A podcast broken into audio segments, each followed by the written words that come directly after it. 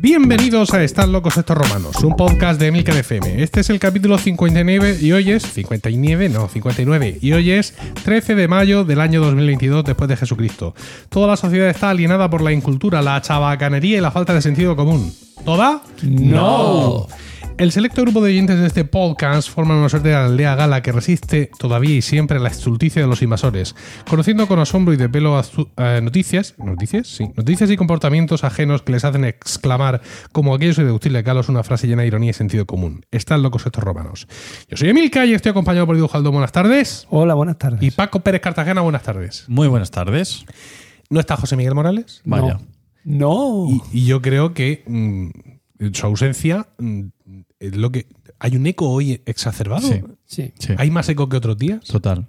¿Por José, qué? José Miguel absorbe. Absorbe el sonido como todos los cuerpos. Claro. Pero a lo mejor el más. Tiene una resonancia simpática, quizá. Oh, muy bien, ser. muy técnico esto. Vaya. ¿Vale? Pues José Miguel no ha venido porque ha tenido un problema. un problema Básicamente. derivado de la edad, podríamos decir. de pues la edad. vamos a pensar bien. Vamos a pensar bien. Sí, Sí, sí. y es que se le ha olvidado. ¿Vale? Él tenía un run run interior de. Tenía yo algo que hacer hoy. Sí, sí, ¿no? sí. Decía mientras, mientras se ponía Netflix. Le decía a su mujer, Nina, ¿tenía yo algo que hacer hoy? Estamos Sí, ya en esa edad.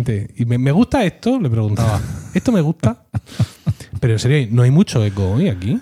Yo qué sé, yo es que con estos auriculares no escucho nada. El eco, precisamente. Pues no me lo quita total. No sé, yo no oigo mucho eco. No, está bien, está bien. ¿Está bien de Yo eco? es que estoy medio sordo, o sea que conmigo no cuenta. Sí, vaya un equipo.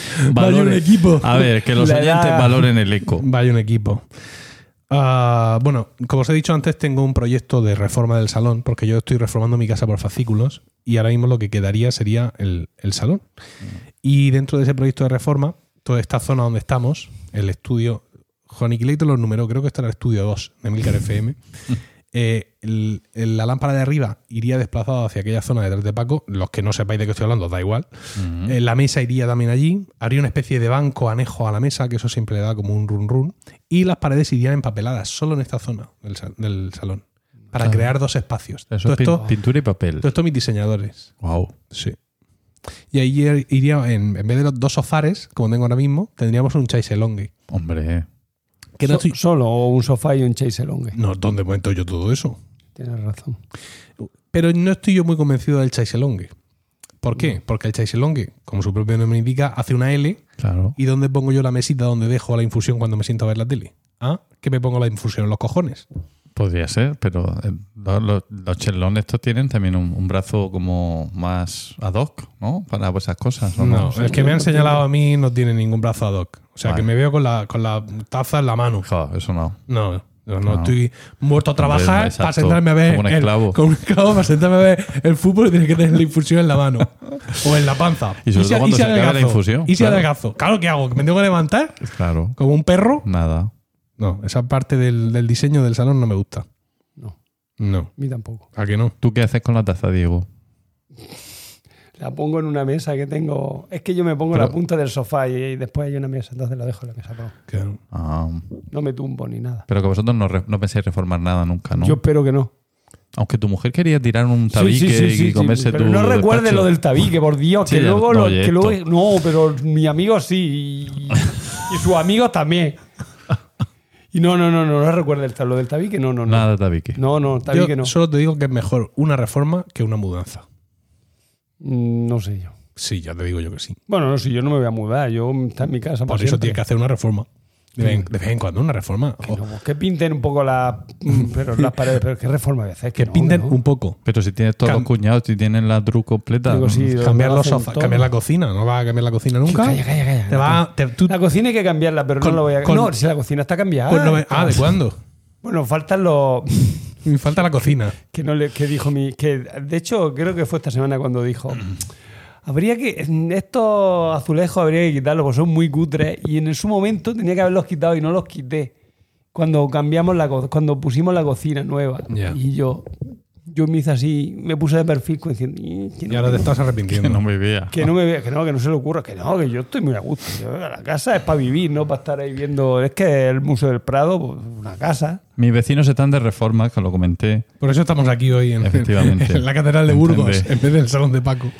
Y, y- y he confirmado una sospecha que yo tenía. Y Bien. es que eh, los oficios, cuando tienes que tirar cosas y en fin, están, están Sí. tirando todos los alicatados de toda la casa, eh, solamente, mm, solamente hacen ruido mm, de, de 3 a 4 y media. Luego paran, misteriosamente. También de O 8, de 8 a 9. No, de 8 a 9. Esas son las horas de hacer Sí. ruido. Luego ya el trabajo fino, Sí, ya luego. luego ya sacan el cepillo de dientes. Porque a las 7 no pueden. De 8 a 9 porque a las 7 no podrán. porque- No, no, no pueden, por ley. claro. Salvo en verano. Porque como aquí cae la que cae, cuando eres un albañilazo haciendo edificios, Mm. la ley permite empezar el edificio a las 7 para que el albañil no muera. Bien, bien pensado. Claro. Bueno, pues tras esta reflexión muy amplia sobre lo divino y lo humano, vamos a hablar de eh, algunos comentarios que nos han hecho los oyentes. Eh, tenemos el clásico comentario de Virgilio, que hace casi un comentario Ay, al mes. Virgilio, Virgilio, te tengo que pagar el ordenador. Y te lo voy a pagar porque es que dice, no me lo pagues, no me lo pagues, no me lo pagues. Mira, primero, primero míralo cómo funciona y tal. Pero yo estoy, yo estoy ya en ascua porque yo, yo quiero pagar el dinero porque yo quiero, no quiero que piense nadie que no le voy a pagar porque le quiero pagar. Pero no lo has pagado todavía. Que no quiere que le pague, que lo mire primero, dice. Y como tardé en que me llegara a la pantalla y tal, ya lo he mirado, Virgilio. Así que te voy a mandar un WhatsApp pronto diciéndote que te mando el Fizu. Y le voy a mandar un Bizu Vale. porque no lo. No te vas a dar la cuenta. ¿Qué? No te vas a dar la cuenta. Le puedes mandar un bizum. Claro. Y Tendré que mandar. Se puede mandar por un Bizum, ¿no? claro, mm, queridos oyentes, es que mm, Virgilio le ha vendido a Diego José un Mac Eso no Mini. sabía yo. Un Mac Mini. Sí sí sí, Estoy muy contento. Pero yo a su vez, yo le he vendido a Virgilio un hub USB-C. Oh. Sí, sí, estamos. Virgilio forma parte No. integral de nuestras vidas. Y nos dice en, en Apple Podcast el 3 de mayo, ineludible, una cita mensual con estos amigos que acabarán siendo los tuyos. Te pasarás un rato fantástico culturizándote y divirtiéndote, oyendo cosas comunes y no tan comunes. Como digo siempre, sois los mejores. Gracias, Virgilio. Muchísimas Tú sí que eres el gracias, mejor. Virgilio. Y no es un comentario en ninguna parte, pero entró un usuario nuevo a nuestro Discord, Miguel Y dijo, hola, no sé si es costumbre saludar, pero más vale pecar por exceso. Oyente incondicional de este podcast. Me hace mucha ilusión poder por fin interactuar y charlar con estos magníficos tertulianos que elevan a esta palabra a un rango bastante más elevado. Oh, Me ha parecido bonito y he querido sí. traerlo aquí. sí, sí. Yo, yo tengo un comentario anónimo. Oh, Yo no puedo revelar, lo llamaremos Garganta Profunda. venga.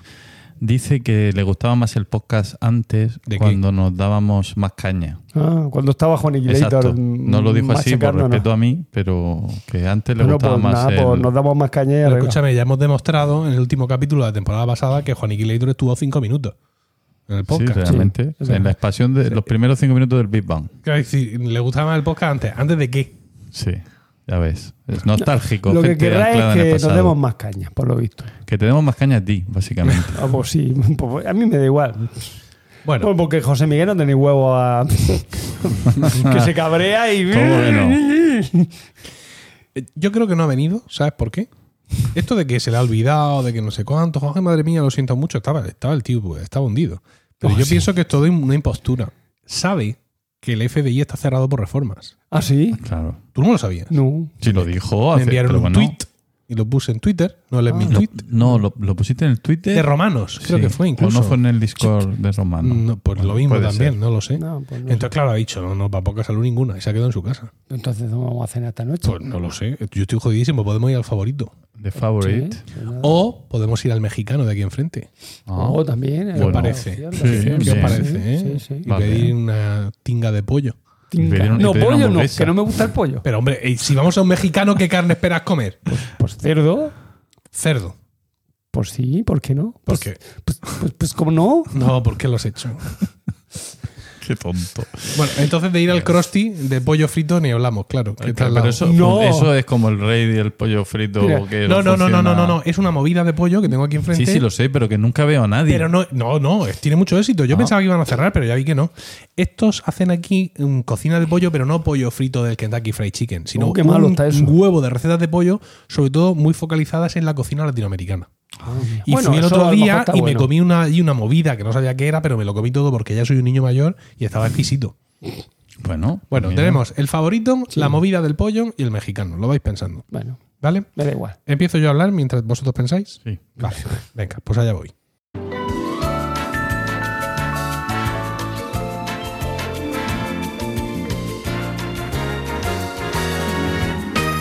Bueno, quiero consolidar en, en mi sección, quiero consolidar eh, un espacio de crítica literaria. ¿no? Ole. Ya- ya el otro día Oh. ya os hablé del libro de las citas de Asteris.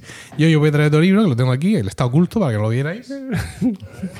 Claro, dice, pues casting. Así lo hago yo y así lo puedes hacer tú. Anda. Calipso, Ole. de David Sedaris. Calipso. Sí. Así lo hago yo y así lo puedes hacer tú. Es un libro eh, de es un libro de humor, este, Anda. ¿vale? Es un Oh. libro de humor y es un libro de 2018, pero no conoció su primera edición en español hasta el año 2020. Parece un poco tronco, ¿no? Por la portada. Este libro eh, lo leí recomendado no sé qué sitio, que ahora hablaré de esa recomendación, y pensé, digo, esto a mi madre le tiene que gustar. Entonces eh, se lo pedí a los Reyes Magos, que los Reyes Magos, mi madre se ha portado muy bien, me dio la vida, también podría quitármela, y por favor, para ella, el libro, tal. Eh, no estaba en formato electrónico, que sabéis que es una cosa que a mí me va mucho, y me- eso me llamó la atención, ¿no? Que no- ni, ni así y yo por- ni pensaba. la cigüeña. No, no, ¿Te no. lo puede traer? Hombre, la cigüeña seguramente sí, pero al ser, claro, esto no es un libro, quiero decir, esto no, no son los pilares de la tierra. Con lo cual, cualquier cosa que tú te encuentres, claro, cualquier cosa que te encuentres en ebook va a estar editada de aquella forma. Y yo no estoy dispuesto con 47 años a ahorrarme 10 euros y leerme una cosa donde tengo tres palabras por cada página. O sea, eso lo tengo muy claro. El caso es que ah, se lo trajeron los reyes a ella y, y, mm, gustóle y quiso corresponderme con el mismo amor y me lo pidió para reyes a mí, para estos reyes últimos que han, que han venido. Eh, como podéis ver vosotros y los oyentes no, bueno, los oyentes sí, si miran a, su, a la aplicación donde ellos están viendo el podcast ahora, van a ver una foto de la portada del libro, ¿vale? Y van a ver que, que es un libro más o menos tamaño bolsillo, digo José, tú que eres más experto, un poco más grande de bolsillo. Un poco más grande. Y, y de tapa dura, pero tapa dura de verdad. Dale, métele ahí, dale ahí. Ahí estamos, ¿vale? Tapa dura de verdad. Porque además la tapa, como ya ha deslizado, digo José, simula una especie de madera. ¿verdad? Con sus nudos sí, sí, y pareciera que estos nudos Perdón. Son una Eh, cara. la editorial es. ¿Cómo se llama? se llama mm, Blackie Books. Vale, yo creo que es la misma en la que salía aquel de. La guía del autotopista. No, ¿cómo se llama aquel que fue tan famoso hace unos años de los, mago- de los magufos? Aquel, el de. ¿Mundo Disco? No, ¿qué va? Ah, bueno, es igual. Que, que me suena, sí. Bueno, como fuere. Eh, de hecho, mm, se habla en el transcurso del libro, se habla de mm, este, de este tipo de arte, ¿no? Sobre madera, que lo practica una, una amistad que conoce el, el- el autor, ¿no? Eh, porque el libro es, autobiográfico. De hecho, todos sus textos lo son. Ahora abundaré un poco más en, en esto. Eh, Sedaris nació en eh, Binghamton, en el estado de Nueva York, en 1956. Tuvo comienzos difíciles como escritor y artista, pero ahora mismo es un autor consolidado, colaborador en radio, eh, humorista de reconocido prestigio, que escribe en el New Yorker, ¿vale? Que tiene sus libros, que hace sus giras, sus lecturas, o sea, una cosa ya como muy, muy arriba. La carrera universitaria le fue de aquella manera, varios trompicones, saltar de una universidad a otra, fue una época muy convulsa y de hecho él ironiza mucho y critica mucho a su yo adolescente, a su yo de... mm, O sea, es, es un tema recurrente en sus escritos el criticarse a sí mismo y hablar y contar historias de aquella época y de cómo él veía, veía su vida. Como ya os he dicho, sus escrituras, sus textos son autobiográficos y está muy presente su familia no su familia actual, no la que él forma como cabeza de familia, sino la familia de lo que viene y sus experiencias durante la infancia. De hecho, cuenta que él de pequeño padecía el síndrome de Tourette. Mm. Este es el síndrome este de que de pronto dice, hijo puta, Mm. ¿no? Una cosa, una cosa así. Y también un trastorno obsesivo compulsivo. Parece ser que todo esto se recuperó, lo cual me llama la atención porque yo no Pero sabía eso- que del Tourette te puedes recuperar. Yo creo que no. Hombre, se te puede, a lo mejor se puede suavizar, pero recuperar.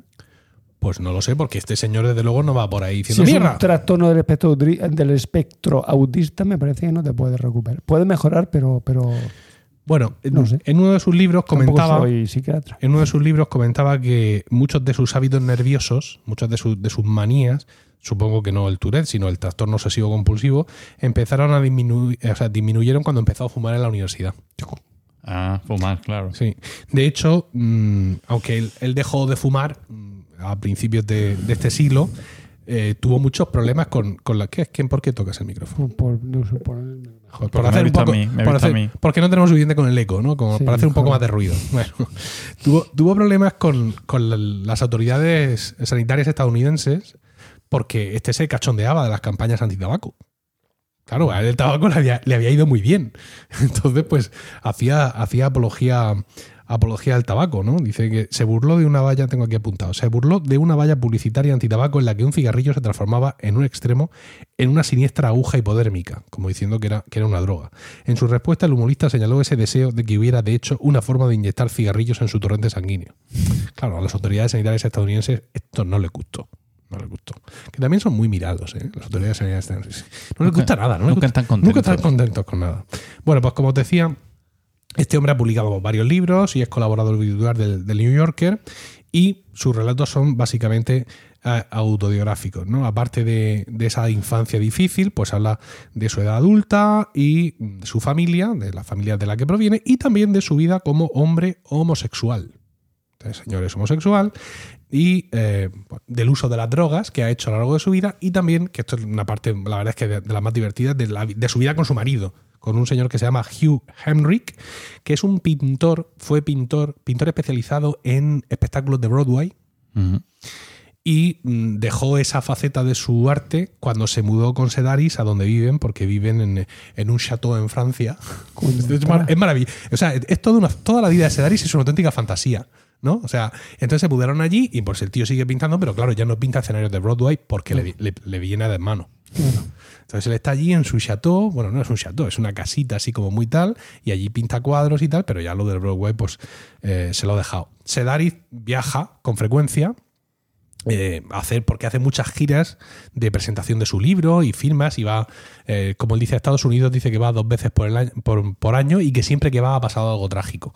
Claro, como este libro es de 2018 no menciona el COVID, pero sí menciona el, el COV-SARS-2 y dice que siempre que llega a Estados Unidos ha habido alguna plaga, ha habido alguna cosa y ha habido alguna, alguna historia. Eh, pues el, el marido es, es- es tremendo, porque el marido es como, es muy relamido, muy tal, y este es como más, más, más desenvuelto, entonces el otro es como muy estricto, muy serio en todo, y el contraste que hacen entre los dos, la verdad es que es espectacular. Es un personaje secundario total, todos sus escritos.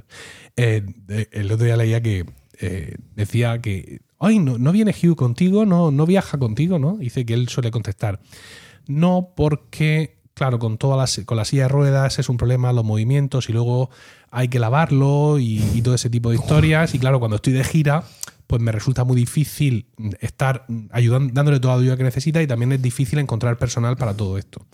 Y dice, y después de un silencio incómodo, dice, hay veces que digo, pero te has creído esto de verdad.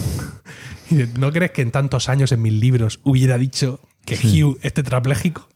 Pero hay otras veces que se lo calla y que deja a la otra persona completamente. Es maligno. Sí, sí, sí, muy malvado. Veo que no está curado del todo el Tourette, ¿no? Ha evolucionado. Sí, otra sí. cosa. Bueno, a mí el libro me llamó la atención porque en ese sitio donde me lo recomendaron, que no recuerdo bien dónde fue, hablaba de él como las historias de Sedaris, digamos que deja New York para pasar unos días con su familia en una casa de campo y todos son trampistas.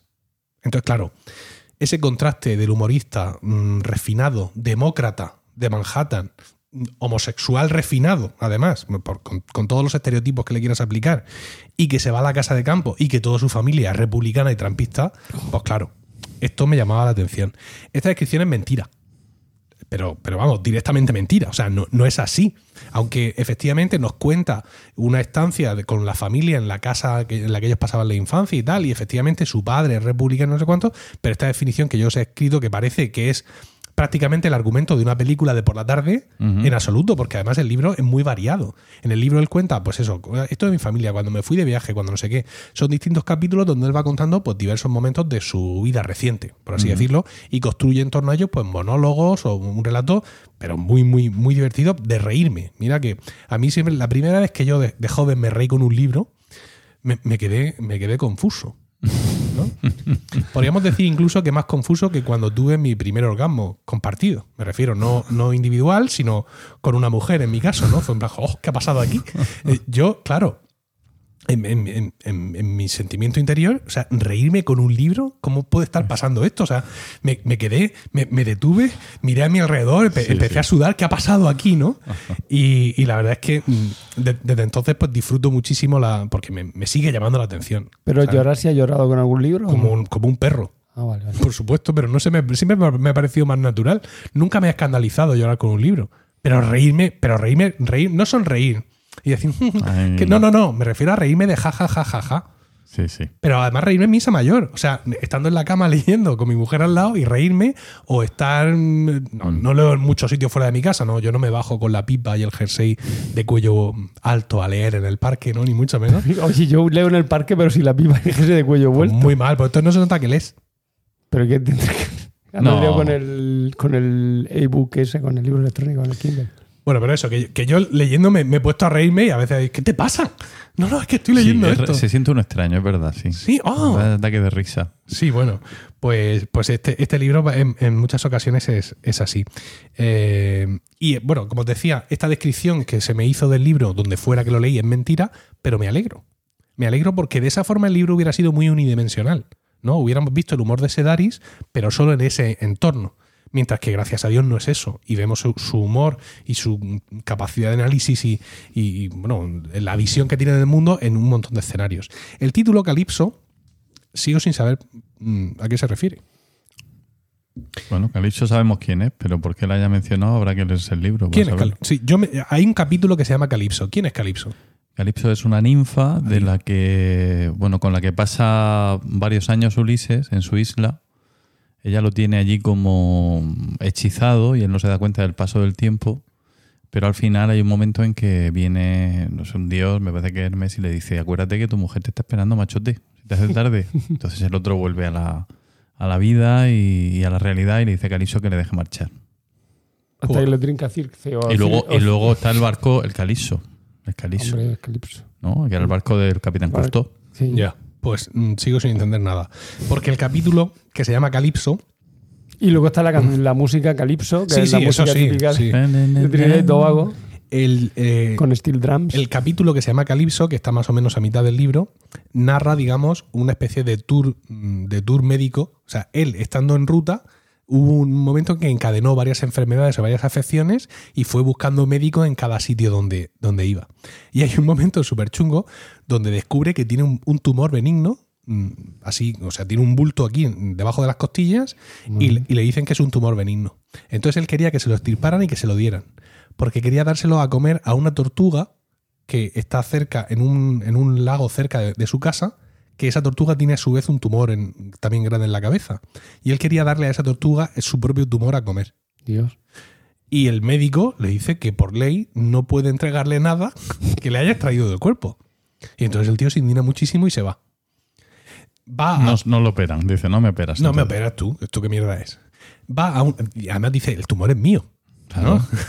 bueno, va a una firma de, de libros y en el monólogo que hace en la firma de libros cuenta esta historia. ¿no? Ujú. Como parte, no, no, como lo, lo humoriza todo. Y entonces en la firma del libro se le acerca una tipa que se llama Ana, dice- mexicana, dice él pequeña como un niño, y le dice, yo te estirpo el tumor y, y luego te lo llevas. Dios. Dice que estudió un año de medicina entero. Un año. Y le dice el tío, dice, cuando termines de aquí, vamos a mi casa y te lo quito. No me digas. Sí. Y dice el tío, pero es que termino muy tarde. Y dice la otra, no importa, yo soy una criatura de la noche. Dios, qué miedo. El caso es que la tía vuelve, mm, tarde ya a la librería, es todo muy exótico, acompañada de los dos hijos de su novia, Madre. que son dos adultos de treinta y pico años, que dice que están todo el rato picándose el uno al otro, como, como el Sedaris con sus hermanos, porque tienen una dinámica, es- esto está muy, muy bueno en el libro, las dinámicas que tienen él con sus hermanas cuando se encuentran son las mismas que cuando eran pequeños. Es una familia muy numerosa, donde los cinco hermanos o seis, cuando donde están todos muy cerca en la edad, entonces claro, han salido juntos de jóvenes y todas esas dinámicas las han repetido ahora de mayores. Y eso es delicioso, ¿no? Todas esas escenas. Entonces ve a esos dos hermanos y tienen unas dinámicas parecidas. Se va con la mexicana, Madre mía. lo tuman allí, le ponen anestesia local, le raja. No, no, todo va bien. Le saca el tumor. De pronto aparece la novia en salto de cama aparece por allí diciéndole gracias por visitarnos, así como si estuviera volada. O sea, una escena, una escena absolutamente absurda. Entonces él sale de allí a las 4 de la mañana, termina la movida en casa de esta señora y, el, hijo de la novia lo lleva a, a su hotel. Y tengo aquí señalado para leeros. A ver. Dice. Dice, a las 4 de la madrugada, Ada y los hijos de su novia me llevaron a mi hotel y tres horas después me levanté para ir al aeropuerto. Bien mirado, fue un día estupendo. Pude conocer a varias personas interesantes mientras al menos una de ellas me hurgaba por dentro del cuerpo con sus manitas. Después de abandonar el paso, Ada envió mi tumor en una nevera portátil con dirección a la casa de mi hermana en Winston-Salem. Lisa, su hermana, lo guardó en el congelador y me prometió que lo llevaría a la playa cuando nos juntásemos para celebrar el Día de Acción de Gracias una vez hubiera completado mi gira. Para luego dárselo a él y que él se lo llevara a su casa para dárselo a la tortuga. Madre mía. Una tortuga con nombre. O sea, que no es que fuera una tortuga random, que él ya la tenía a la tortuga controlada. Espectacular. Maravilloso. Es una auténtica fantasía, ¿no? Este hombre. Es una cosa tremenda. Sí, sí. Eh, como ya os digo, mm, muchas de, estas- de estas historias se basan en los recuerdos con su familia, ¿no? Ellos pasaban la, la infancia en una casa en Emerald Island eh, y una casa que él compra, ya siendo adulto, porque su padre siempre les había prometido que iban a comprar, que él iba a comprar una casa allí, en el sitio de donde pasaban los veranos, pero no tenía pasta y nunca lo pudo hacer. Y él, cuando tuvo dinero, compró esa casa en concreto. Y uno de, los capítulos, algunas de las vivencias, son ellos volviendo allí con el padre a pasar a hacer una estancia larga. Y bueno, pues recuerdan muchas cosas de, de su infancia. Eh, su madre era alcohólica, una madre que los quería muchísimo y tal, pero o sea, para ellos era como dos personas. La madre sobria y luego la madre alcohólica, ¿no? cuando se emborrachaba. Murió de cáncer, lo cual también marcó mucho a la familia, al igual que el suicidio de la pequeña de las hermanas, que murió, mm, se suicidó 40 y alguno y vivía en la indigencia. O sea, mm, había perdido el norte, por así decirlo, y sus hermanos la ayudaban y trataban de, digamos, de reinsertarla socialmente, pero decía que cada cosa que le daban o cada dinero que le daban, ella salía a la calle y se lo gastaba en no sé qué, o se lo daba al primer mendigo que encontraba, o cualquier, cualquier historia de esta, y al, al final, pues la mujer se. La mujer se, se suicidó, ¿no? Eh, La muerte está, no solo la de su madre, evidentemente, y la de su hermana, sino la muerte en general está también muy presente en, en el, en el libro. Eh, pero sin llegar a ser, digamos, una cosa pues tan, tan lúgubre como os acabáis de poner, porque tendréis que veros las caras. Sí, no, Si no, no es un relato bonito Bueno, esto que os estoy diciendo ahora mismo, pero de mucha risa no es el libro, no, ¿eh? no, sí, No. sí, sí, sí, es de, es de muchísima risa. Eh, para terminar, deciros que aunque me lo he traído aquí y estoy hablando de él, no me lo he terminado. Me quedan dos capítulos. Dos capítulos que como que no me los quiero leer. Anda. Eso es muy, eso a mí me pasó con varios libros, que no quiero acabar el libro. No me los quiero leer porque me he familiarizado con Sedaris, con el marido, con las hermanas, con el padre. De hecho, creo que el, el capítulo último es cuando él se pelea con el padre, o bueno, discute con el padre por cosas de Trump y, y la cadena Fox y todo eso, ¿no? Eh, el padre, la historia de la familia, o sea, todo eso estoy como muy metido.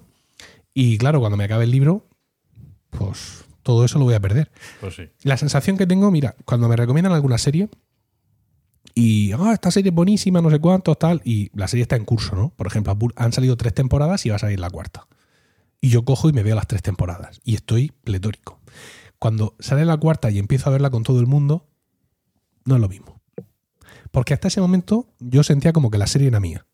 ¿no? Estaba yo viéndola como cuando yo quería, por así decirlo, y, y pasándomelo bien con unos capítulos como ya me los han recomendado mucho, son muy míticos, es una serie consolidada.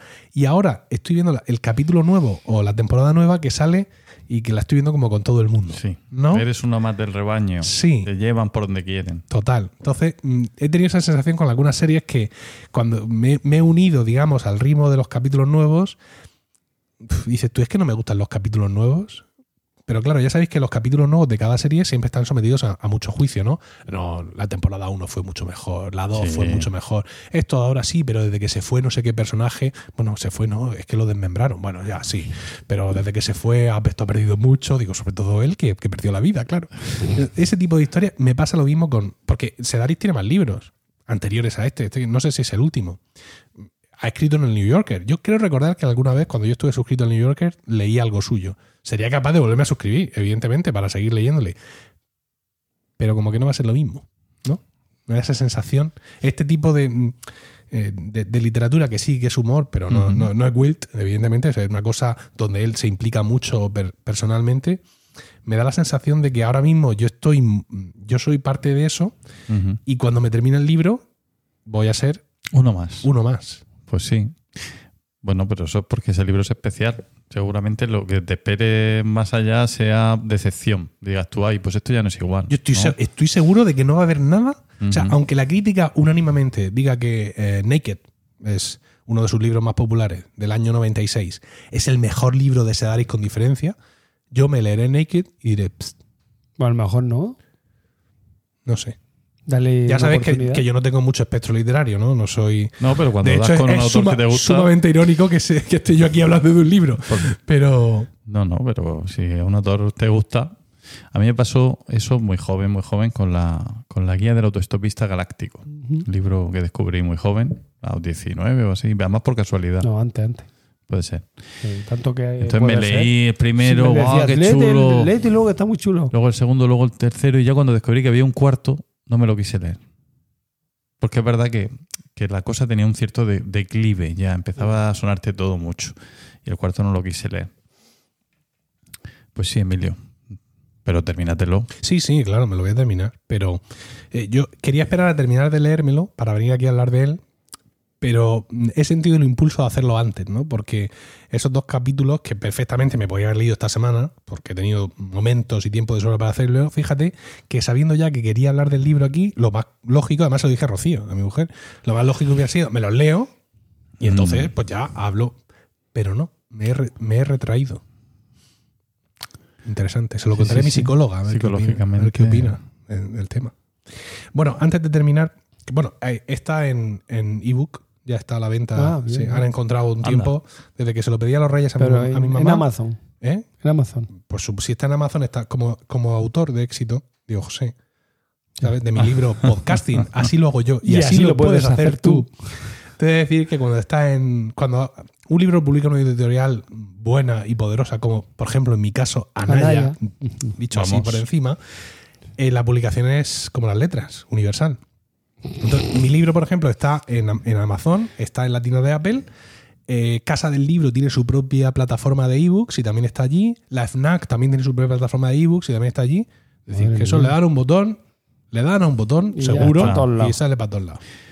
Ya me he acordado del libro del que decía antes, Los Asquerosos, se llama. Salió uno- hace unos años y del término magufo, que lo habéis oído mucho últimamente, Ah, sí. pues eh, se inventó ahí, o por lo menos yo no lo había oído antes. Bueno, eh, quiero, no quiero terminar esta sección sin leeros un fragmento del último capítulo que me he leído, eh, que empieza con Sedaris narrando cómo estando él en un avión, un señor se cagó encima Madre mía. y tuvo que hacer un pasillo de la vergüenza infame desde su asiento hasta el retrete, del cual no quería salir incluso cuando estaban aterrizando. Porque claro, eso no tenía... Entonces lo compara, el capítulo compara esas circunstancias con algunos episodios diarreicos que él ha tenido. ¿Y ¿Puedo contar alguno también? Dice, tenía la esperanza de haberme recuperado la mañana siguiente, pero todo seguía igual. Fui al baño tres veces por la noche y seguí soltando la cantidad equivalente a un bote de pintura cada dos horas o así.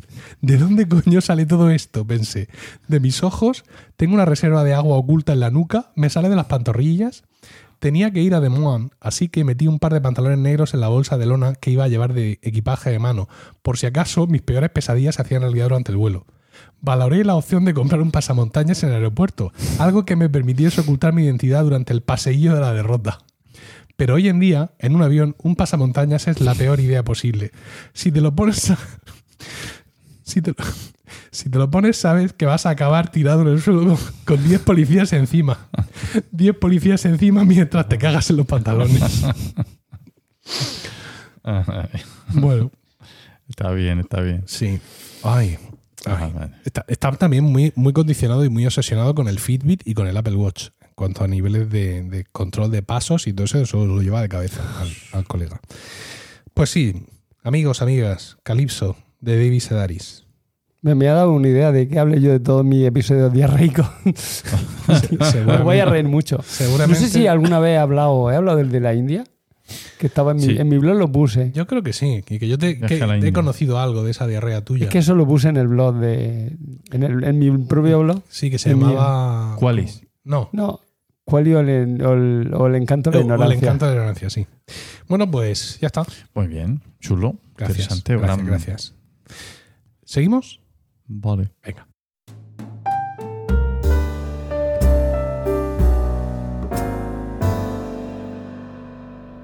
Y dinos, Paco, ¿de qué nos quieres hablar hoy? Bueno, mi sección de hoy se intitula Love Actually. Película que vosotros conocéis mejor que yo, como ha quedado claro en, en el previo. Eh, significa, como sabemos, el amor en realidad, aunque también podría significar el amor actualmente, lo que, si se piensa, eh, un poco es un contrasentido, ¿no? O sea, eh, como que el amor en realidad y el amor actualmente, pues el amor no es siempre igual y sus manifestaciones diversas, Diego. Bueno, pero no vamos a ponernos a definir el amor, ¿no? Porque para eso doctores tiene la iglesia. Eh, pero en esta película lo que, bueno, lo que tenemos, como sabéis, es una serie de historias eh, a cual, ¿por qué te ríes? Me estoy acordando de, del que era doblador de, de, De películas porno. película porno. Sí. De repente me ha venido ahí dush, dush, dando cachetadas y diciendo, ay, Era un, ay. era un hobbit. Sí, sí. Era, Uno de los hobbits. Sí. vaya, ya ves. Pues eso, Y, que Watson. Sí, después, era Watson, Más, sí. más tarde. Watson. De la serie de De Sherlock. Sherlock. de David Cumberbatch. Ah, Mm. bah, esa no la sigo mucho. Pues es muy buena. Pues me la apunto. Son tres, tres temporadas y bro, y ya no hay más. Ah, bueno. Con capítulos de una hora y pico de la BBC. Tú sabes que los ingleses. Sí. Venga, sigue. Pues eso, que el amor está en todas partes, love is in the air, eh, queramos o no, pero realmente en sí mismo es un espectáculo bastante aburrido. O sea, ver gente enamorada, esto a quién le interesa, ¿no? Eh, no, es, extraño que los enamorados se escondan, se refugien, porque nadie quiere verlos. O sea, mira, dos enamorados, pues qué, qué- qué aburrimiento, no es muy interesante. Eh, hubo una época en que a uno de nosotros, no voy a decir nombres, pues no había quien lo encontrara porque, mm, o sea, estaba siempre, mm, salía de un amor, entraba en otro, era, mm, su vida era como para los griegos el- la paz, el tiempo de paz, que era como un breve espacio entre las distintas guerras.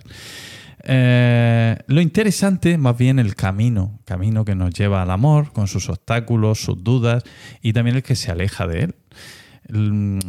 Los antiguos no se complicaban, ¿no? Tenían al dios Cupido con dos clases de flechas, una de punta aguda y otra de punta roma. Mm. Y se, no de punto Roma, de punta Roma. Una vez, eh, según, mío. según te. no puedo evitarlo. Qué horror. Una, una vez que, que la de punta aguda te, te golpeaba, te hería, pues te enamorabas. Y si era la de punta Roma, entonces sentías odio, ¿no? Que es el episodio de Apolo con, con Dafne, que Mm. a uno le disparó la aguda y a la otra la Roma. Qué mala leche, ¿no? El, el Pero- Eros o Cupido. Es Claro. el mismo, ¿no? Sí, pero porque es que, es que Apolo se había pasado, tres pueblos. Le había dicho que, que qué hacía él jugando con las flechas, que las flechas eran cosas de mayores, que se dedicara a otras cosas, que entonces Cupido en venganza le hizo la jugarreta. Pero también los antiguos nos hablaron de amores generosos, comprensivos, dolientes y de amores y desamores catastróficos. Podemos hablar de Elena de Troya, que sin ir más lejos provocó una guerra por dejar a uno e irse con otro, e incluso a ese otro en algunos momentos lo aborrece y lo habría querido abandonar en Troya de no ser por la intervención de Afrodita. O de Alcestis, que sacrificó su vida por su marido. Es una historia, no sé si la conocéis, pero eh, digamos que el marido, no me acuerdo muy bien por qué, es, con- es condenado a morir, los dioses le condenan a ir al infierno, y en un momento dado su esposa Alcestis se ofrece a morir por él. Joder. Entonces eh, se lo dice al marido, cariño, yo estoy dispuesta a ir en tu lugar, y el marido, ni corto ni perezoso, le dice, ah, pues me parece qué morro. genial, porque yo tengo un montón de cosas que hacer aquí. ¿no? Y, y- y ella pues se va a la muerte. Entonces, como premio los dioses la devuelven a la vida y, y, bueno, queda ahí como un mito. De Fedra también, el mito de Fedra, que, que desairada por su hijastro Hipólito, eh, con quien quería acostarse, lo denuncia por violación. y Eso se- ha, ha dado lugar luego a un género completo de- del, del cine porno. Veremos a ver. según me he enterado recientemente. lo denuncia por violación y se suicida. ¿no? Y deja una nota diciendo, ha sido por culpa de este que intentó violarme y a mí me ha dolido tanto. Tal. Entonces, Qué horror. Sí, sí, sí. Todo, todo muy mal. Bueno, eh, decía Borges, Borges eh, que solo había cuatro historias en el mundo, ¿no? Que era. ¿sabes? Las tengo por aquí, que no me las sé. A ver. Uh, qué lejos. Bueno. Mientras, Básicamente mientras eran- tanto, Sí. Em, queremos recomendar que uséis. Una era la historia de la, del viaje, ¿no? que es la historia de, de Ulises, por ejemplo. Sí. Eh, otra es la historia de la conquista de, de una ciudad, de una ciudad en guerra, ¿no? que sería la historia de la Ilíada.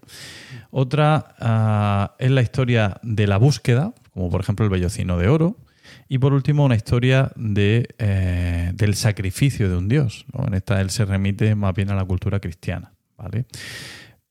Eh, Pero en realidad, en realidad, mm, de un modo u otro es fácil reducir o buscar la motivación amorosa en todas esas historias. ¿no?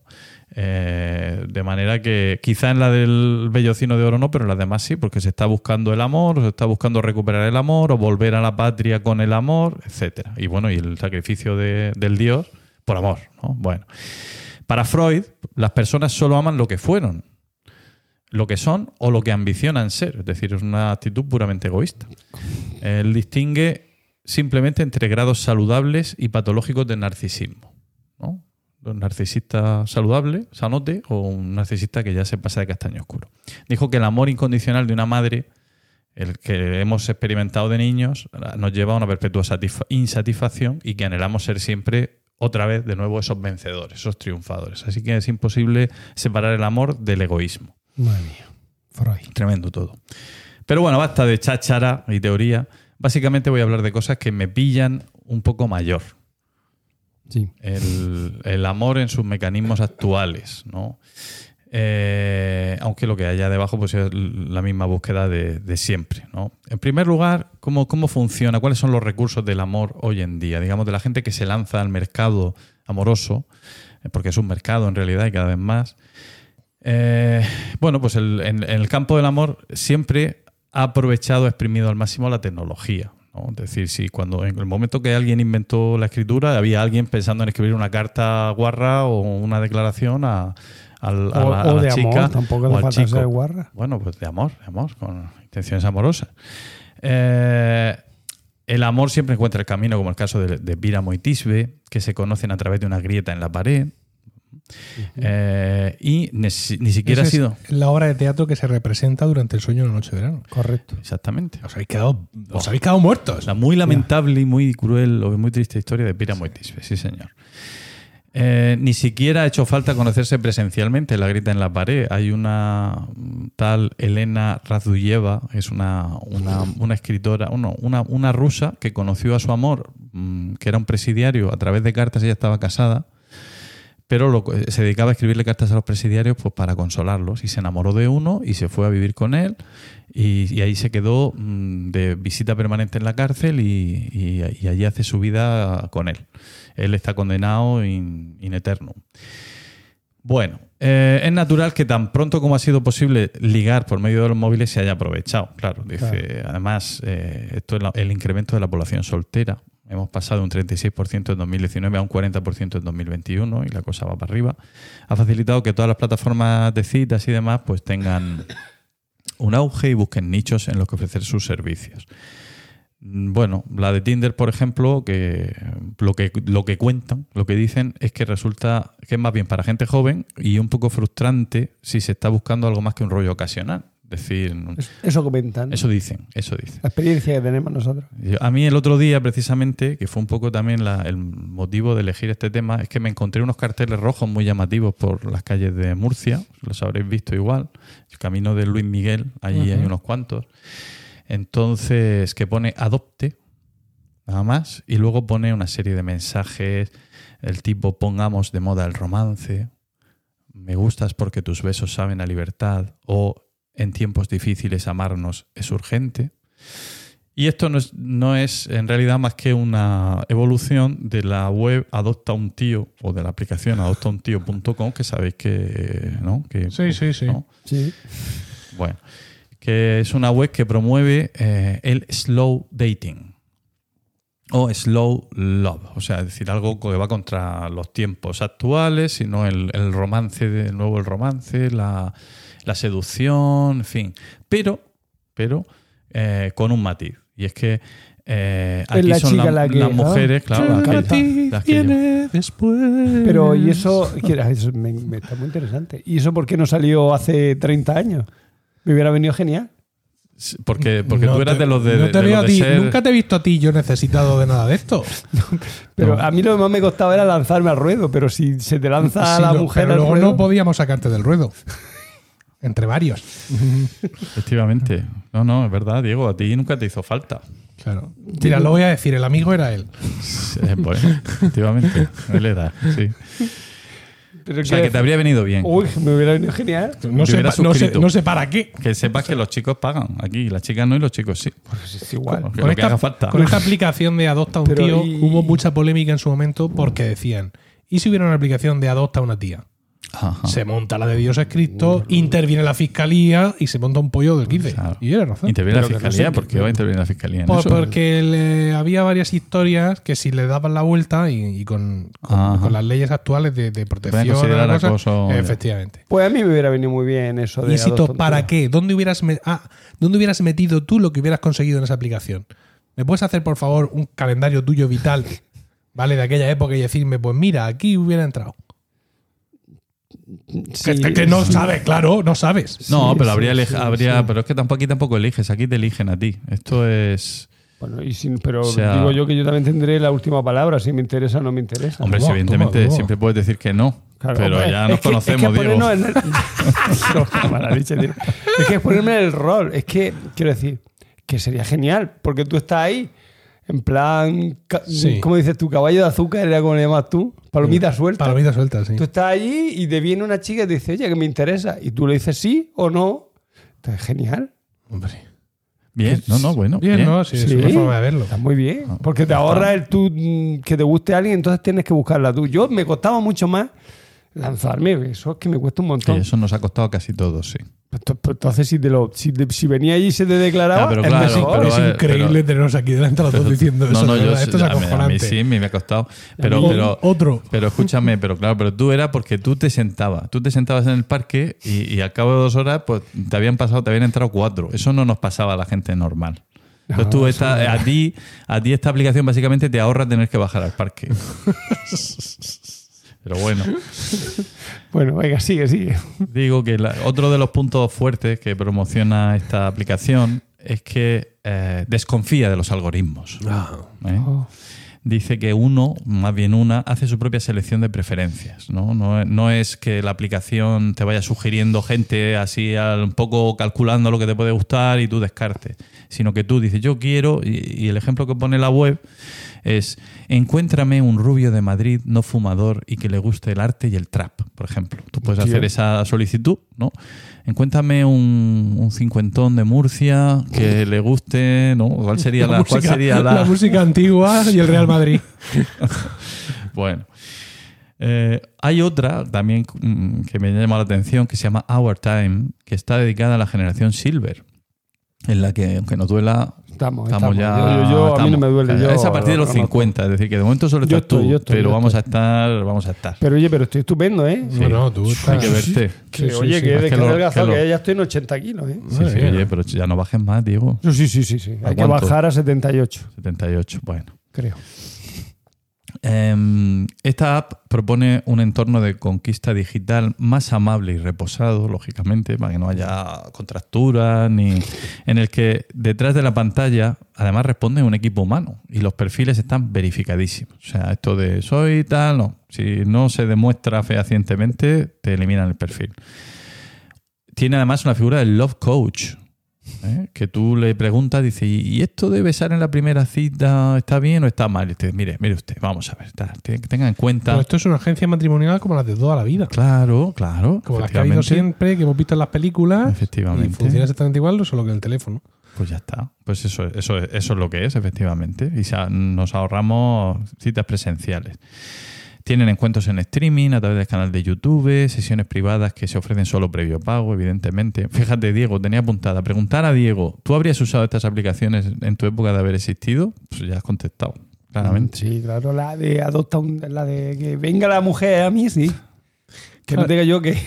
Yo es que todas estas cosas, como mi, mi única experiencia vital, por así decirlo, claro, yo, yo estoy en, en coro desde que tengo uso de conciencia. Claro, yo también en coro, pero en coro también había que currárselo, ¿eh? Ya, pero ya estaban allí, ¿sabes? Quiero decir que no, Sí. tú y yo hemos salido a. Eh, ah, ah, ah, tú decís, ¿cuándo, cuándo? Pues ahí, ahí. Cuando ver, tú y yo salimos. Tú y yo hemos salido, hemos salido de bares, ¿no? Sí. Pero buscando tías o, Sí. o intentando Sin ningún buscarlas éxito. sin ningún éxito. Lo cual demuestra Pero- que si hubiera existido aquello, Pero también es cierto que las dos aquellas del Torre unos radiactivos no se hubieran escapado. ¿La qué? ¿Torrebruno radioactivo? Eso merece un capítulo aparte, ¿no? eso ya lo hemos contado, ¿no? No lo se puede hacer. No lo sé. Torrebruno radioactivo. Sí, es que estábamos en un bar y estábamos allí sentados en la barra, este y yo, y no sé por qué motivo había unas zagalas al lado que estaban estupendísimas Sí. y empezaron a sonreírnos, ya no sé qué, pasta parte, y entonces empezó a ver ahí un poco de yogo, que se dice ahora, que, que no- nosotros no dábamos crédito a lo que estaba ocurriendo. Yo no, sé si es que teníamos manchas de comida en algún lado. y cuando ya estaba, estaba la cosa ahí a punto tal, de pronto entra un señor muy mayor, muy bajito, eh, con, con- con claros sim- síntomas de eh, gran etilismo por su parte y empieza, a- nos mira a nosotros y señalando a ella hace así, "Mua, estas muchachas son muy guapas, así como besándose los dedos, guapa, guapa. Entonces la otra se rieron más y se largaron. claro. y, y este y yo hicimos a la vez, ¡No! Y todo el resto del bar que había visto la escena se puso a cachondearse de nosotros. Esta es una muestra de nuestros, capítulo de Friends. de nuestros totalmente. éxitos en el mundo del lisonjeo eh, Sí. nocturno. Sí. Pero en el coro, tú ibas al ensayo y ahí había un montón de zagalas. Entonces, pues sí, nosotros salimos a los bares, pues, por, por- ¿por qué no? Pero mm, ya por defecto, pues digo el coro, como eh, el que está en un grupo scout, como el que está en el- pues todo este tipo de entornos, pues ya están club ahí. de senderismo ahora Efectivamente, mucho eso. En todo este tipo de entornos, pues ya están juntos ahí, eh, hombres y mujeres, Sí. para que tú Que es fácil que surja la chispa porque estás en un ambiente relajado, de compadreo Sí. y al mismo tiempo te puedes exhibir un poquito. Y, y hay actividades comunes que Claro. dan lugar a, a que se te vean distintas actitudes. Mi suegra lo denomina pescar en un barreño. Que es una cosa así. ¿Y te acuerdas mi tía Lola? Una vez que vimos a Blanca y dijiste, ¡ay! Y empezó a decirnos mi tía Lola que en paz descanse. Es que vosotros sois muy tontos. Va, a cantar. Uy, ellos van allí a cantar. ¿Y las muchachas a qué van? ¿Eh? ¿A qué van? ¿Verdad? Vosotros ¿Verdad que pensáis que van a cantar, pero ellas van a lo que van. Y le dice a Diego, sellando de mí, a este ya lo ha pillado una. A ver ahora la siguiente cómo es. Porque yo estaba en un periodo ahí entre novias. De guerra, sí. Sí. Creo que esto fue un jueves santo y todo. Sí, ¿Puede ser? sí. Sí. Sí, hay unas cuantas historias, pero Diego ya la contaremos otro día. La del día que salimos tú y yo de carabinas para, evi- ¡Oh, para qué bueno evitar, ese día! para evitar que dos chicas Ay, sí. fueran acosadas por otros dos. Y nos Ay, invitaron, los otros dos nos invitaron a Sí. todo lo que bebimos. Pero me pasé mucho ahí. Igual alguno nos está oyendo ahora. Porque luego vino una amiga de Nuria que estaba muy bien. No, no con la que yo hice cita ciega, sino otra. Que llevó una camiseta de. Hiciste ¿Hiciste cita ciega cita con una ciega, eh, con una amiga de Nuria? Claro, pero contigo. te- Quiero decir, tú me llamaste. Oye, no te importa. Ah, a ver, sí, Ol- Olga, Olga, perdón. No, y luego la Mm, conocí a la chica. Quiero decir, conocí a su madre. No era cita ciega. o sea, No, no era que cita él ciega, sino nosotros. Una cita doble. Sí. Sí. yo me tenía que hacer pasar por el novio de ella. Ah, Qué cosa, Dios mío. Y, Y lo hizo muy bien, lo hizo muy bien. seguro que sí. y el otro venía invitando agua de, de Valencia. Para que yo nos me- emborracháramos y nos fuéramos de allí y nos yo quitáramos me en medio. puse, yo me Aquello puse fue- un piojo. Yo ahí me puse como un piojo. Sí. Y vino una chica que estaba muy bien, no Olga, porque Olga también es muy guapa, pero que, pero que vino otra y me señaló así, llevaba una, camis- una camiseta de rugby de Inglaterra con una Sí. rosa. Y dije, uy, me encanta tu camiseta con esa rosa y me tocó. a- Y yo dije, Dios, no estoy en condiciones de nada. De, de recibir este envite. Pero, que, todavía me Bueno, acuerdo. Así He era. de deciros que nuestra juventud no ha sido tan excitante como parece. Lo No, aquí contamos las dos o tres anécdotas grandiosas Nada, nada. y parece que, que hemos sido unos follarines, pero No, no, no, no. no es cierto, hemos sido gente discreta. Sí. Bueno, pero no todo, no es oro todo lo que No, todo no. lo que reluce. Eh, em, sabemos que todas estas em, nuevas aplicaciones conllevan una serie de Un rituales, peaje, un peaje también. peaje emocional. muy duro, complicado. Hay, yo creo que hay una, una norma, digamos, básica del, del amante eh, moderno, actual, tecnológico, eh, que es otra cosa que no hemos, que nosotros por lo menos creo yo que no hacíamos, que es dejar claro desde el principio lo que se quiere. Menudo No, no, disparate. no. Empezar una relación diciendo yo quiero esto, aquello, tal. Bueno, lo que hemos visto en algunos eh, gags sobre el acuerdo. Yo tengo acuerdo de fluido y una relación bilateral con tal, pero con derecho a roce mañanero y no sé qué. Pero eso porque, porque nosotros éramos más tradicionales y estábamos en. O sea, toda nuestra época de lisonjeo coincide con la edad en la que más o menos se supone que vas a hacer eso para establecer luego un núcleo familiar tradicional. ¿No? Eres joven, te echas una novia o un novio y luego pues haces una. Pero claro, ahora en estos tiempos, si tú sales más mayor al mercado, imagínate tras un divorcio o similar, claro, la gente tiene que saber a lo que vas. ¿Tú qué buscas? ¿Construir de nuevo una familia? ¿No? Aunque sea ya sin descendencia, porque ya no da la cosa para tal. O esto es un quítame allá esas pajas, li- literalmente. ¿Vale? Claro, yo, yo sí entiendo que ahora mismo eso vaya un poco por delante en ese tipo de relaciones. Sí, sí, sí. Yo, yo también lo entiendo. Lo que pasa es que ya pues es un poco como pues, deprimente, ¿no? Porque ya lo que te recuerda es que es una persona básicamente baqueteada por la vida. Pero bueno, Dios pues mío. esto tiene un término como todo en inglés que es hardballing. Que es término tomado del béisbol que puede traducirse como jugar fuerte o ser despiadado. Y habla de ser sinceros desde el principio con lo que se está buscando en una relación, algo estable o algo pasajero. Eh, preferiblemente antes de llegar a quedar en persona para que nadie pierda el tiempo. Eh, esto que em, lo- los millennials, que tampoco somos nosotros, nosotros quedamos que éramos ya de la generación casi Z, del Somos baby boomers, boom, ¿no? boomers. Pero los millennials preferían el ghosting, que luego hablaremos del ghosting. Pero esto ya no, esto prefieren el hardballing. Ya. ¿De acuerdo? Y si se cruza un millennial con un con una generación Z, pues imaginaos, eso puede ser terrible, ¿no? El- la brecha generacional.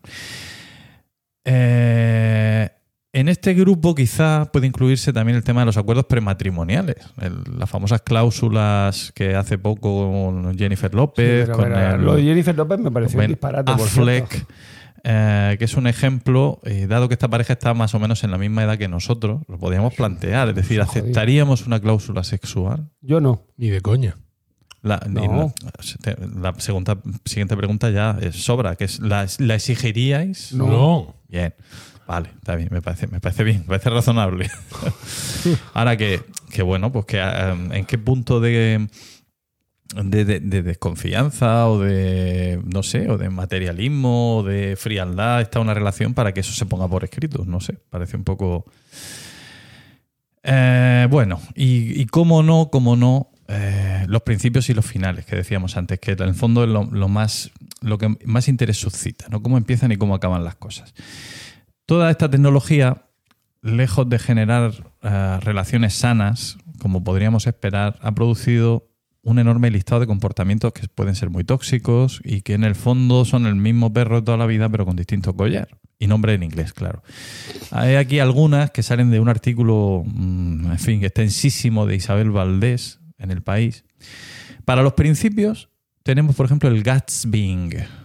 Gatsby, que mm, tiene que ver con Jay Gatsby, el protagonista de la, de la novela de, de Fitzgerald, El Gran Gatsby, ah, que hacía todo lo posible por llamar la atención de, Daisy Buchanan. ¿no? Él era un, digamos, un nuevo rico y ella era una aristócrata de toda la vida y él quería conquistarla pese a que estaba casada. ¿no? Y esto aplicado a, las relaciones actuales sería, por ejemplo, usar Instagram para atraer la, lección, la, atención perdón, de alguien, colgar posts o stories porque es el, post o story perfecto para que la otra persona te responda y buscar así convertirte, o sea, perseguirla hasta que te haga caso.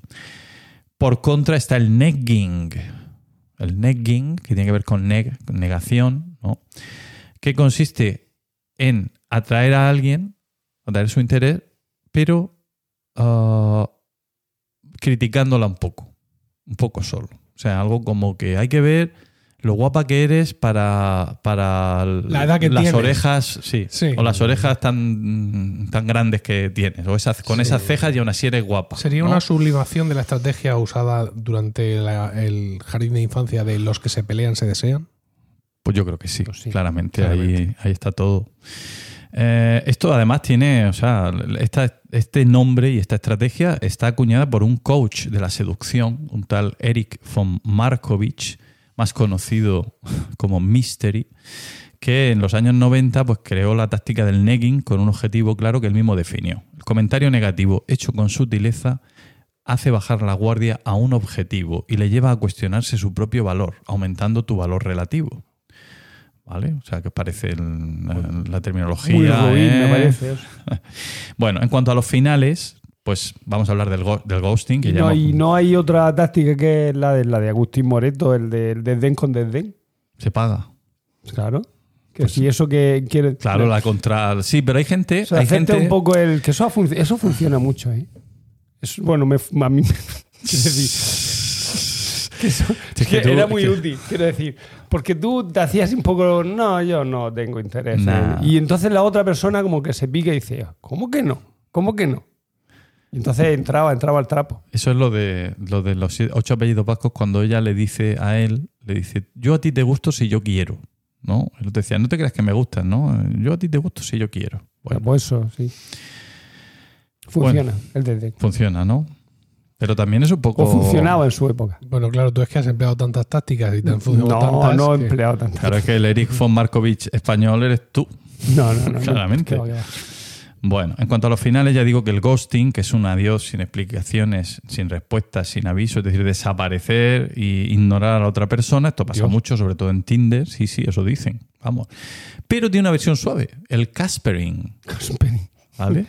De, por, por Casper, el Sí, fantasma, sí, ¿no? sí. El fantasma amable. eh, eh, es despedirse sin explicaciones, pero verbalizándolo. Bueno, te dejo. Pum. Algo así. que me estoy acordando. Se está acordando de una vez que le pasó a él, claro, evidentemente. Me estoy acordando. Salía con una que era un poco borde. Y, y no la llamé un fin de semana.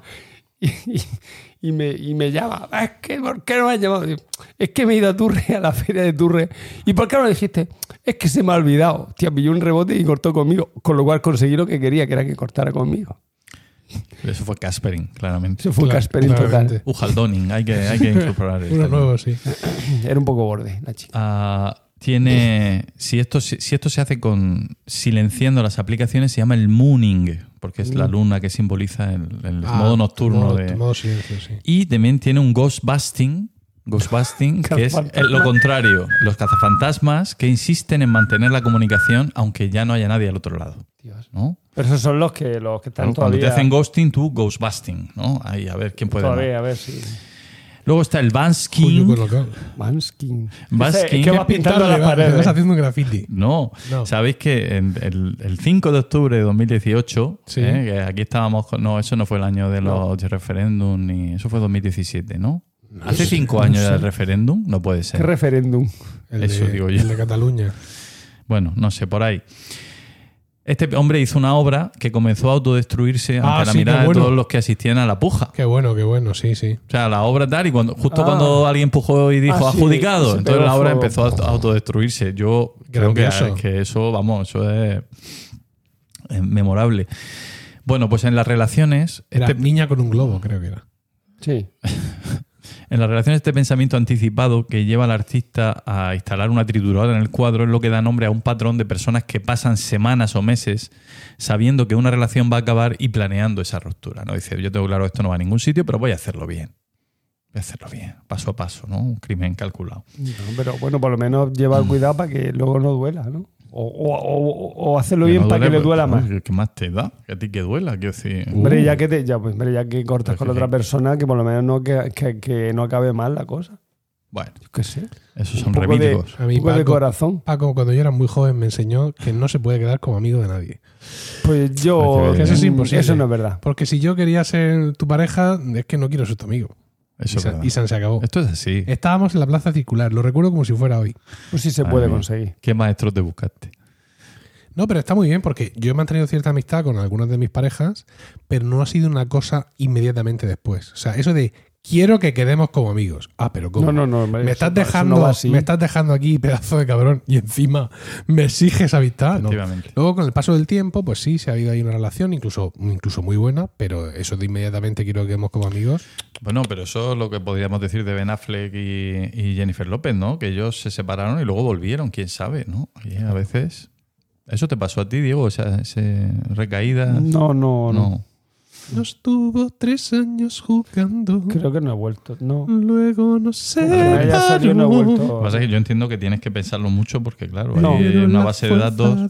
No, no, no, no. Bien. Seguro que no. Bueno, ver, yo. ¿Cómo entre- que no? eh, Coach, eh, espérate. ¿con quién? Espérate.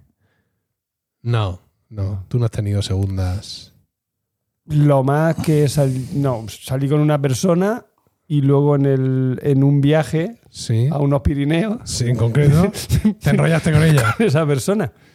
Pero no era salir. Pero no era salir. Claro. Era entrar, claro. Yo sí he tenido un- una segunda vuelta y luego también lo que tú dices. O sea, no, no una segunda vuelta, sino un encuentro. Me estoy arrepintiendo ya de decir esto. Ya, porque te lo- tu mujer te escucha. Pues, mi mujer es. es- me- de Pero hecho, me bueno, tú cono- mujer conoces tu historia al ¿Eh? dedillo. sí, pero hay veces pero que. no tanto. A ver, no, no tantísimo detalle, sobre todo no, no, no los, los, pormenores. antiguos- Claro, no los pormenores de la historia antigua. Y sobre todo, muchas veces eh, se le olvida. O hace como, se le, como que se le olvida para indignarse de nuevo. Aunque yo le recuerdo que todos estos hechos ocurrieron antes de yo saber que ella era un ser vivo, Sí, sí. pero eso para ella no es suficiente. Y también me estoy arrepintiendo de decir todo esto que estoy diciendo. Así que, Esto luego- lo por, favor, Paco, Luego lo ¿pod- editas. ¿podrías continuar con Por tu favor, sección y, no buscarme, un preciso y- poema. y no buscarme más problemas? Yo, entre tanto, termino anglosajón. A ver, y en realidad, eh, que pienso que lo que hacen es volver a, como hemos visto, ¿no? En, en Diego y, y- y- y hasta en la mitología, volver a lo clásico. Yo creo que lo- la mejor colección de términos, pues es el desmayarse, atreverse, estar furioso de, de Lope de Vega, ¿no? Conocéis el, el soneto. Bueno, áspero tierno, liberal esquivo, alentado, mortal, difunto, vivo, leal, traidor, cobarde y animoso. No hallar fuera del bien centro y reposo.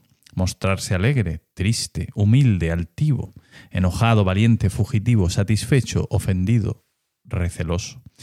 Huir el rostro al claro desengaño, beber veneno por licor suave, olvidar el provecho, amar el daño, creer que un cielo en un infierno cabe, dar la vida y el alma a un desengaño, esto es amor, quien lo probó lo sabe. Diremos todos, joder, Lope, cómo Qué bueno. estuvo ahí. Eh, Pues ya lo había dicho Petrarca antes prácticamente igual. Claro, sabía yo que- Paz no encuentro y no tengo armas de guerra. Temo y espero, ardiendo estoy helado. Vuelo hasta el cielo, pero yazgo en tierra. No estrecho nada al mundo así abrazado, etcétera, etcétera. Pero es que tampoco era original. Claro, porque un Plauto, en el siglo ah, III Plauto, antes de Plauto. Cristo, que iba a venir Pensaba que el era romano. Deuteronomio. ya había dicho ¿qué había dicho este, había dicho eh, donde estoy no estoy donde donde no estoy allí está mi mente todos todas mis aficiones mis talentos están allí. Lo que me apetece enseguida ya no me apetece. Así el amor juega con mi ánimo me huye me empuja me busca me, me secuestra me retiene.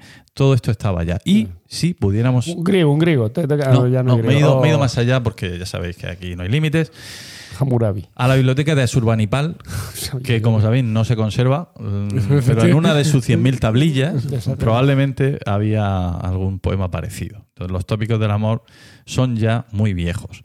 ¿Qué nos traerá el mañana? Pues lo mismo. Por lo mismo. Claro. Pero aquí tenemos el componente robótico, claro. El mañana los robots van a formar parte de la ecuación amorosa.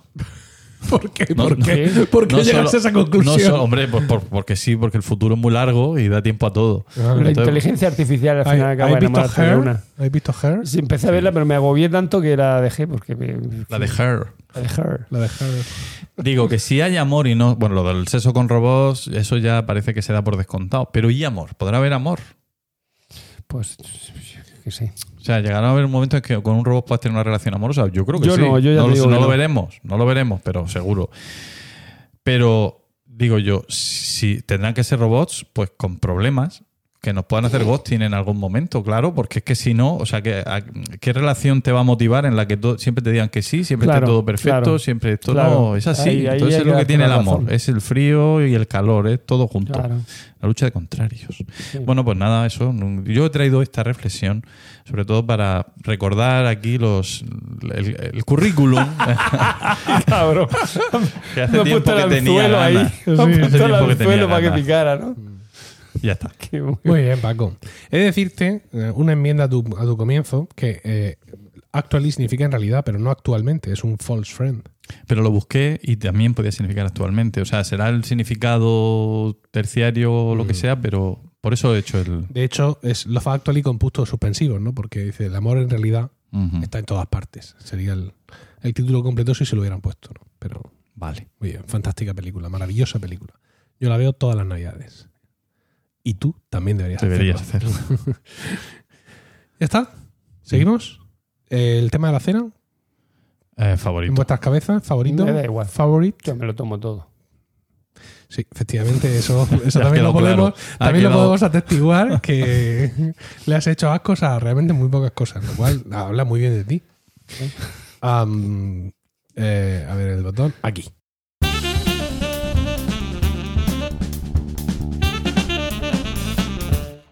Y vinos, Diego José. ¿De qué nos quieres hablar hoy?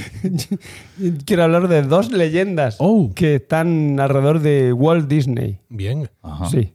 Un Mm, me lo cedió un Paco. El, un cambio de tercio veo el, aquí, ¿no? el tema. Sí. ¿De qué quieres que hable? No sé. que empieza a hablar ahí Se cambia de de- tema. Sí, ibas a hablar de. Pero, Pues empecé saliendo con una novia que se convirtió en... No. Que- bueno, seguimos. Bueno, Es lesbia- es lesbiana. Sí, lo digo por si alguien se ha quedado con la duda, ¿eh? Es muy simpática. sí, no, Voy a sí. darle. Sí, Luego buena fuiste, mujer. fuiste muy amigos después. Sí, sí, yo quiero decir que yo me llevé muy bien con ella desde el principio. Claro. De hecho, cuando me lo contó, me dijo, te tengo que contar una cosa. Digo, ¿qué? No, ya Sí, tiempo que no salíamos. eh. Me digo, ¿qué? Dice que me gustan los- las chicas. Digo, hombre, como a mí, qué bien, ¿no? Ya tenemos otra cosa en común. Y te quedas así tan pancho. Digo, pues, ¿qué quieres que te diga, hija? Pues muy bien. Bueno, cuento, da igual. Durante mucho tiempo yo le preguntaba, digo, ¿cómo está aquella chica tan agradable a la que convertiste en lesbiana? Bueno, eh, de- igual Disney. Dos, dos leyendas. Sí, lo de los pies fríos. o- Sí. Una es mm, Venga. que está criogenizado, Sí. que no. Ya después lo explicaremos. Muy bien, gracias. Y después lo explicaremos. Voy- voy llamando qué- al favorito. Ya, pero después explicaremos por qué se dijo que estaba crioniz- que, que Ah, es- vale. Y, y la otra es que corría el rumor allí en Mojácar, el pueblo al lado del de mi madre, Se da. Venga, cuenta. de que Walt Disney nació allí. es, es oriundo de allí, de Ah. En Mojácar. el hombre Mojácar, ¿no? nació en En sí. Y tiene su US. Ahora lo, lo vamos a desarrollar. Bueno, primero vamos a decir, eh, vamos a hablar de la biografía oficial de aquí, de Walt Disney, que nació el 5 de diciembre del 1901 y tuvo, según dice la biografía oficial, una, típica, una infancia típica de hijo de un granjero. Su padre, Elias Disney, de antepasados irlandeses, llegó a Estados Unidos desde Canadá y se instaló en Chicago para después de contraer matrimonio con, con una maestra de escuela que se llama Flora Cole, Cal escrito, en 1688. Eh, eh, Se casaron. Walt nació en 1901, como he dicho. No, no Siendo- tuvieron, no tuvieron mucha prisa en tener a Walt. No, porque fue el cuarto de cinco Ah, hijos del matrimonio. Pues ya me parece mucho. La biografía, sí. Ahí, ahí eso juega a favor de Mojácar. Eso, 1901. vamos a ver que eso juega a favor de Mojácar. Sí, este dato, este ahora. dato es pro Mojácar. Sí, Este. ya verás, ya verás por qué, ya verás por qué. A ver, an- antes de que sigas, somos conscientes, Juan Aniquilator, de que eh, Disney se pronuncia Disney. ¿Vale? Pero yo voy a decir Pero vamos a decir Disney todo el rato porque no podemos evitarlo. No, no, me, me da igual. O sea, Entonces- dime, no, es Disney. Me da igual, Disney.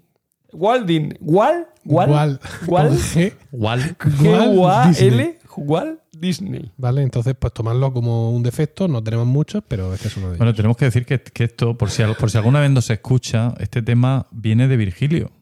Y no de Virgilio, Sí, nuestro no. benefactor y como un amigo ya radiofónico, No. sino de otro Virgilio. Sí, del marido de mi compañera y amiga eh, eh, Conchi, que es profesora de educación física. Uy, de educación física, ¿no? De física y química en, en- en mi instituto. ¿No era de biología? No, de física y química. Biología no. De física Perdón. y química. Es como mi mujer de física y química. Bueno, además se parece mucho la manera de, de pensar. Son las dos Que, que a ella, que- a ella también le interesa. ese el- dato ah, no, que se parecen tu mujer ese dato que has y aportado. Eh, Conchi. sí, O- o Virgilio y Conchi. son así súper, súper, las dos súper Metódicas, sí. súper correctas. No, no, no, son súper correctas, que todo hay que hacerlo bien hecho, que todo mm, eh, se, se- se vuelcan con el otro, mm, o sea, bonito. son capaces de reventar, eh, mm, de reventar trabajando para que otro no lo haga. O sea, es un encanto. Mi compañera que Conchi pero es y un mi mujer chollo, también. Diego, es un chollo estar casado con una mujer así. Y mi mujer, sí, pero a ti también te lo exige. Si eres su Ah, marido, quiero tú decir, queridos- no Tú no, tú eres el otro, tú eres, tú eres el mismo, el Que- mismo. Queridos Claro. oyentes, aquí donde uno puede entender rápidamente que, que su mujer no escucha Están locos estos romanos. Pues dada la libertad con la que se está empezando el. Esperemos, esperemos. Mi- Pero mi hijo a veces sí, lo cual, bueno, bueno, a lo que íbamos. Estará de acuerdo conmigo. Eh, bueno, mm, como he dicho, Walt nació en 1901, hijo de cuatro, o sea, cuarto hijo de cinco, ¿vale? A ver, la biografía oficial aseguran que su nacimiento se produjo en Chicago, aunque luego permaneció durante años, vivió, luego estuvo viviendo durante muchos años en Los Ángeles. Pero hay otras versiones que sostienen que su madre era en realidad Isabel Zamora y que nació y que su nacimiento tuvo lugar en España. Isabel Zamora eh, nació en, o sea, era una, una chica de Mojácar, que es un pueblo que hay en Almería, ¿no? En la, en- ¿cómo se llama la comarca? En el sur. Todo el mundo sabe dónde estamos Jaca. Bueno, pues Mojácar, efectivamente. Un pueblo que os recomiendo que vayáis porque está muy chulo. Así dejéis y os dejé los cuartos allí. Bueno, eh, Isabel Zamora era conocida como la bicha. Era una pobre lavandera, llamaba- le llamaban así, Entre sus, entre sus amigos. no sé, en el pueblo. Será la web, sí, puede ser un mote así de, Que le- Quiero decir, heredado de, de alguna bicha anterior, sí. Era una pobre lavandera de gran belleza y Oye, talento qué bonito, artístico qué de Mojácar. eso que es lo que pone aquí. Qué bonito Sí. esto.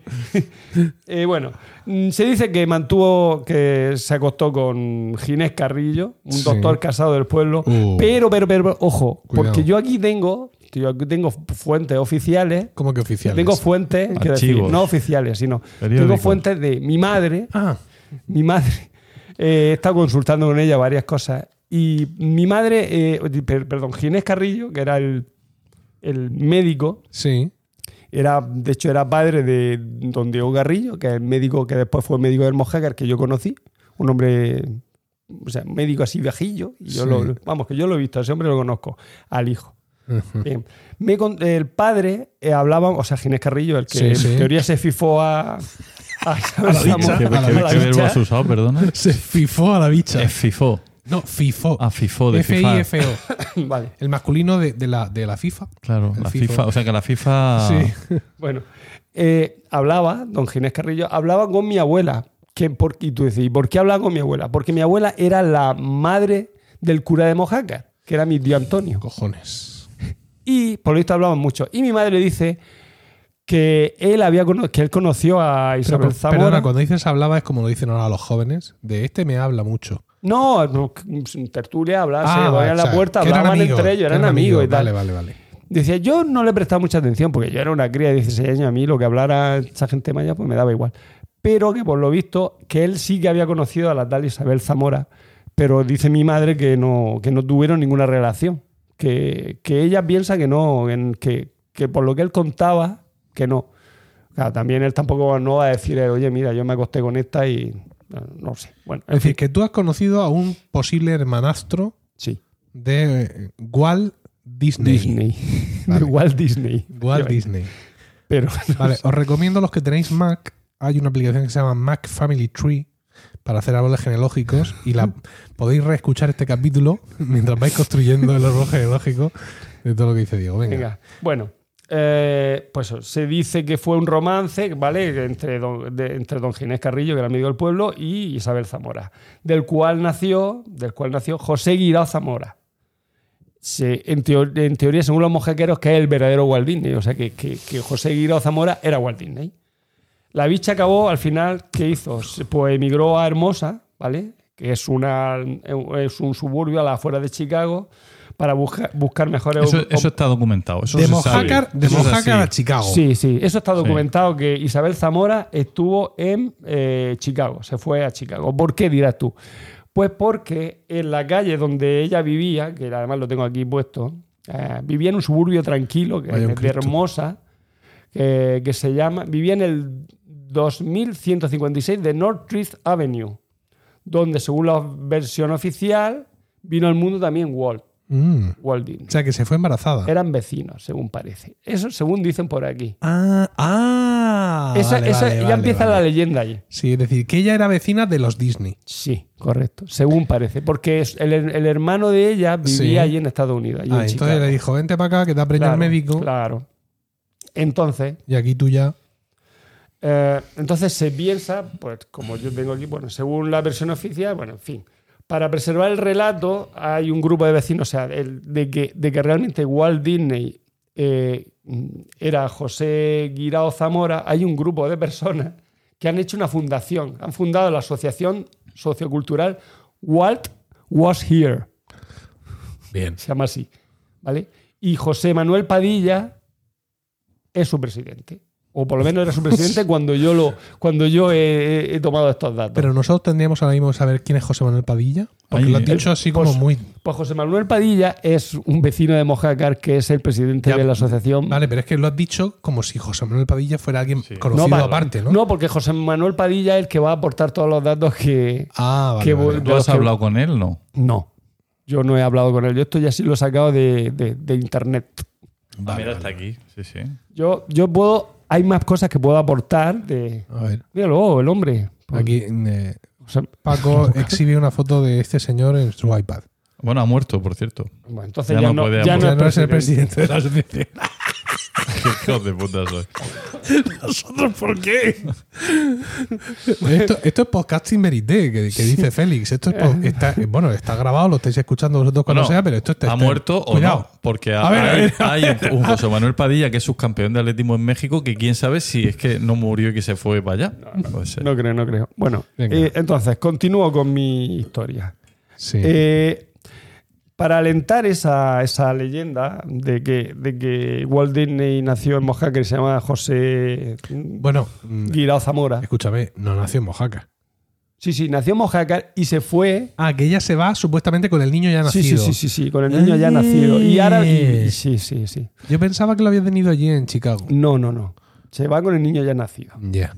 Ah, para alentar esa historia, en los 43 hombres visitan Mojácar. Claro, Alentar. Alentar. ¿Pero de dónde dicho- vienen esos tres hombres? ¿De Chicago? Y Claro, vienen de Estados Unidos, de Chicago. Entonces, claro, tú tienes que pensar que Mojácar en los 40 no era la Mojácar de los No es, 60, claro, 70. no es la, no es la urbe que es ahora. No, en los 60. Mojácar en los 40 era un villorrio de mala muerte. Quiero decir, era, no había ni luz. Las casas eran cochambrosas. O sea, era un desastre de. de- Ríete tú del viaje a las urdes. Sí. De hecho, de hecho hay, un, hay un refrán de la Sí. zona que es Mojácar, corral de vacas, carboneras de borricos y garrucha de ladrones, vaya unos tres pueblecicos. Por favor. Claro, digo yo que lo habrán hecho los de Turre. que- Iba a decirte eso, ¿por qué los tuturres no aparecen en ese? Yo creo que habrán sido ellos los, que, los que lo inventaron. Madre bueno, mía. ¿dó- ¿dónde estaba yo? Ah, sí. Fue, tres hombres visitaron Mojácar. Sí. Ya te he dicho, eh, una, un, Un francés- polvoriento, un sin electricidad. Sí. Eh, total, que claro, lo echaron allí estos, estos ¿a qué vienen? Fíjate, primera posguerra allí de ¿a qué vienen estos, estos americanos? Eh, lo echaron ahí con cajas de temprano, no le hicieron ningún caso. En teoría venían pidiendo información de, de José Guirao Zamora, era José Guirao, sí, de José Guirao Zamora, el hijo de Isabel Zamora, que vivía en Estados Unidos. Pero por lo que veo, el médico le reconoció. ¿O le damos el apellido Guirao nosotros ya después No, no, para el, cuadrar el la médico historia? se llama Carrillo, ¿Y, entonces- apellido. ¿Y el Guirao? No sé. Eso es lo que yo también me he preguntado. ¿De dónde viene ese Guirao? Es que no lo sé. No tengo ni idea. Vale, venga. Bueno. eh, como hemos dicho, eh, Isabel Guirao, ellos comentaron que queremos tal porque se- esta mujer se fue a. Isabel casa- Zamora. Isabel Sí, Zamora. se no, fue. no. a- se- pues eso. Isabel Zamora se había ido ya. mm, A Chicago. reca- recapitulando, se había ido a Chicago y era vecina de los Walt, de los Disney, De los perdón, Disney. de los Walt, no, de los Disney. era, de hecho, era limpiadora de la casa. Mm. Pero la mm, según el señor Padilla, según el, el de Walt Was Here, Que en paz descanse. sí, eh, dice que la, imposibilidad de atender al bebé o una muerte prematura de esta mujer Señora. hizo que los Disney adoptaran a José Guirao Zamora. Ah, Ahí está. Eh, mm, otro, otro argumento que hace mm, que empecemos ya a sospechar, aunque mi padre, hay que decirlo por delante, mi padre no es de, de la zona, es de otro pueblo de Almería, dice, eso, eso, es, eso es mentira, eso lo han hecho para promocionar Mojácar, lo hicieron para promocionar Mojácar y para hacerla que en el mundo se viera, porque eso no, eso no tiene, no tiene sentido. Mi madre dice, pues no sé, yo... Pero en los 40. Promocionar Mojácar en los 40. el no, Villorrio. no, que eso salió después. los- Eso, la leyenda es, la guanda. Ya que estáis ahí. Bueno. Eh, ahora, gracias. otro personaje va a actuar en, en- en esta leyenda que es Tito del Amo. Tito del Amo era un señor que vivía en, en- en Los Ángeles, conoció a Walt con 10 años, con 10 años crecieron los dos juntos y eran vecinos en Los Ángeles, como he dicho. Y el hombre este acabó viviendo en Mojácar porque se fue a cubrir el accidente de Palomares, Sí. ¿vale? Y allí, pues, mm, descubrió la zona, le gustó y se, que se instaló allí. Eh, Mucho de, mejor Mojácar que, que Chicago. de hecho, se instaló sin saber la leyenda que corría por las calles de, de, de, de- de- de Mojácar de que Walt Disney había nacido allí. Ya. Y, al principio dije, "Eh, va a ser eso, ¿verdad? Pero, En inglés. En inglés, claro. pero el hombre empezó a investigar. ¿vale? Sí. Y pasó del, según dice aquí el, el señor Padilla, pasó del, del escepticismo a la duda. Ah, en 1200, eh, en 1200, en 2020 Tito del Amo falleció, ya y allí en Mojácar, pensando que Walt Disney era de allí. En los años, este hombre vivió en los años 60. Hay que decir que en los años 60 era cuando mi, eh, mi tío, mi tío Antonio, El cura. fue cura, que después se salió de cura y tengo, gracias a él, o sea, quiero decir, dos oyentes de, de estar locos estos romanos, Mi primo Antoñico y mi primo señor Luis, a los que saludo desde aquí. Esto es espectacular. Seguro que, pues, mm, quiero decir, pues yo aprovecho para saludarlos. Pues, vuestro padre, según mi madre, me contó que Lo voy a hacer de pago, me cago en la puta. Este podcast. Esto no puede ser, no puede ser que esté votando, que esté metiendo todo esto gratis, tío. Venga, sigue. Bueno, mi tío Antonio le contó, o sea, con- bueno, contó que, que vinieron dos señores de Estados Unidos a pedir la partida de nacimiento y bautismo de José Guirao Zamora allí. Que este, pues mi tío pues se la dio. Sin más. Que realmente el tal José Guirao Zamora pues existió. O sea que, que no es ningún. Aquí está, estando de. eh, Pido la partida de nacimiento. Ah, y, y eso fue, que de eso dice que se acuerda mi madre, que tenía 16 años, que fue por los años 60. Porque ahora tiene 76 y fue hace 60 años o así, pues dice que. Porque tenía que ser por los años 60. O sea, que lo que están sugiriendo es que pudo haber sido el propio Walt Disney el, El- interesado el que en- mandó en, ahí que a- fueran a, la- recoger su partida de nacimiento. Claro, efectivamente. Bueno, eh, entonces. eh, vale. Mm, Para la compañía, el fundador. de- Momento Ah, mágico sí. en el que intenta aclararse con sus notas. De pago y en vídeo. Yo creo Está que claro, sí. está claro. Bueno, aquí dice el Padilla este, aunque mm, ya, ya encontramos mm, eh, ya encontramos discrepancias con mi tío. Dice que, eh, que el fundador era de Chicago, pero que tenemos la, mm, pero que no tiene la partida de, de bau- de nacimiento ni la documentación que indica la fecha de entrada de Isabel Zamora a Estados Unidos.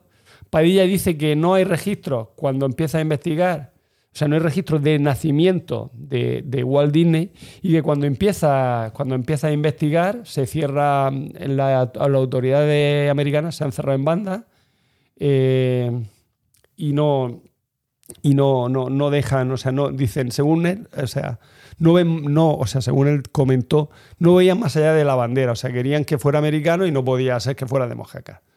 Eh, tampoco se tiene el paradero eh, de José Guirao Zamora, no como Walt Disney, sino como tal Como José tal, Guirao Zamora, ¿vale? Si no es Walt Disney, ¿dónde está? Claro, ¿Qué efectivamente fue de su vida? que fue de su vida. Entonces, eh, mm, que ellos han mandado investigadores para ver si lo encontraban, no lo han encontrado.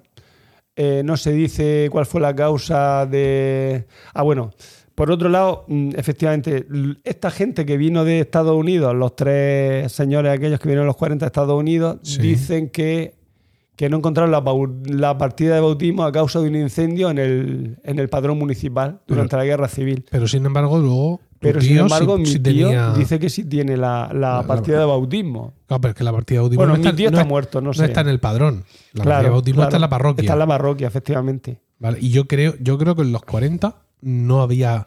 No, pero No- él no había nació en registro- 1901, ¿eh? El, Ya, el pues vale, José pues en 1901 yo creo que no habría un registro civil. Pues probablemente. Es decir, que el registro que tú te encuentras de ese momento es el de la iglesia, porque por supuesto aquí se bautiza hasta el gato. Y luego, otro, otra cosa que ya aumenta ya en la, la leyenda es que el escritor Christopher Jones, que era el antiguo agente de prensa de Walt Disney, Sí. Comentó, Le llamaba Pepe. Por allí. comentó que, que, que arrancaron la hoja y se la llevaron a Estados Unidos, las hojas de la, de, de la partida de, de nacimiento de. Ya, y claro, tu tío no se lo puedes preguntar porque ha fallecido. No, mi tío falleció. falleció. Ya. Eh, vale. Mm, Otra cosa que también ayuda a fomentar la, la leyenda es que durante el rodaje de la película Recuerda de Alfred Hitchcock, no sé si recordáis con Cary Grant y con. No me acuerdo Sí. quién era la otra. Ingrid, In- Ingrid Bergman, creo que era la. Bueno, se dice que. No, recuerda de, de- Esa es la que. La que, o sea, de la, entre, la que está de entre Dalí. los muertos. No, esa es la que el, el decorado lo hace Dalí y es muy surrealista y se ve así como que esquía y, y se cae en un ojo y en historia. Bueno, se dice que Disney le confesó a Dalí, que era el que hacía los decorados y el que ayudó a Hitchcock a, a crear ese ambiente onírico, que, que Disney le confesó a Dalí que era de ascendencia andaluza. Entre las pruebas eh, mostró una foto de su supuesto padre, Ginés Carrillo, que se parecía un montón. O sea, quiero decir, la- las pruebas las aporta, la aporta el, Sí. el, el Padilla. Mira, mira a Ginés Carrillo lo que se parece a Walt Disney. Este Ginés Carrillo, el médico este, murió en 1970, pero dejó descendencia, justo cuando yo nací, curiosamente. Dejó, como he dicho, descendencia, porque se podía realizar, según Padilla, un, o sea, según comentaba Padilla, se podía haber realizado una prueba de ADN para ver si Walt Disney era, era familia del Ginés Carrillo. Vale. Eh, sobre este tema de, de la, del- de Walt Disney y mojaquero, Eduardo Soler, que es un, un cineasta, yo creo que almeriense, ¿vale? hizo un documental que se- no sé si todavía se encuentra, pero se encontraba en filming, que se llama Disney a través del espejo, donde pues trata la temática esta de, de Walt Disney y, y Mojácar. Entonces, ¿qué opino yo? Pues no lo sé. Yo, no, yo creo que no es mojaquero. Ya te lo digo yo, yo creo que no. Que lo han hecho para promocionar un poco el turismo en Mojácar en en- al principio cuando empezaba, pero no, no, no lo sé, no lo sé. Ahora, hay dudas. ¿Quién Hay, es? hay una duda. El claro. José Guirao este, ¿dónde está? ¿Qué se dedica? Y ahora vamos con la otra leyenda, lo de por qué se piensa que este hombre, que Walt, o Walt Di- Disney, ¿se dice? Walt Disney. Disney, ahora lo vamos a decir para... está, eh, está, eh, o sea, está congelado. Bueno, hay que decir que Walt, Dis- Walt Disney murió en 1966 en el hospital de San Joseph de Burbank. ¿De qué? De un cáncer de pulmón porque era un fumador compulsivo.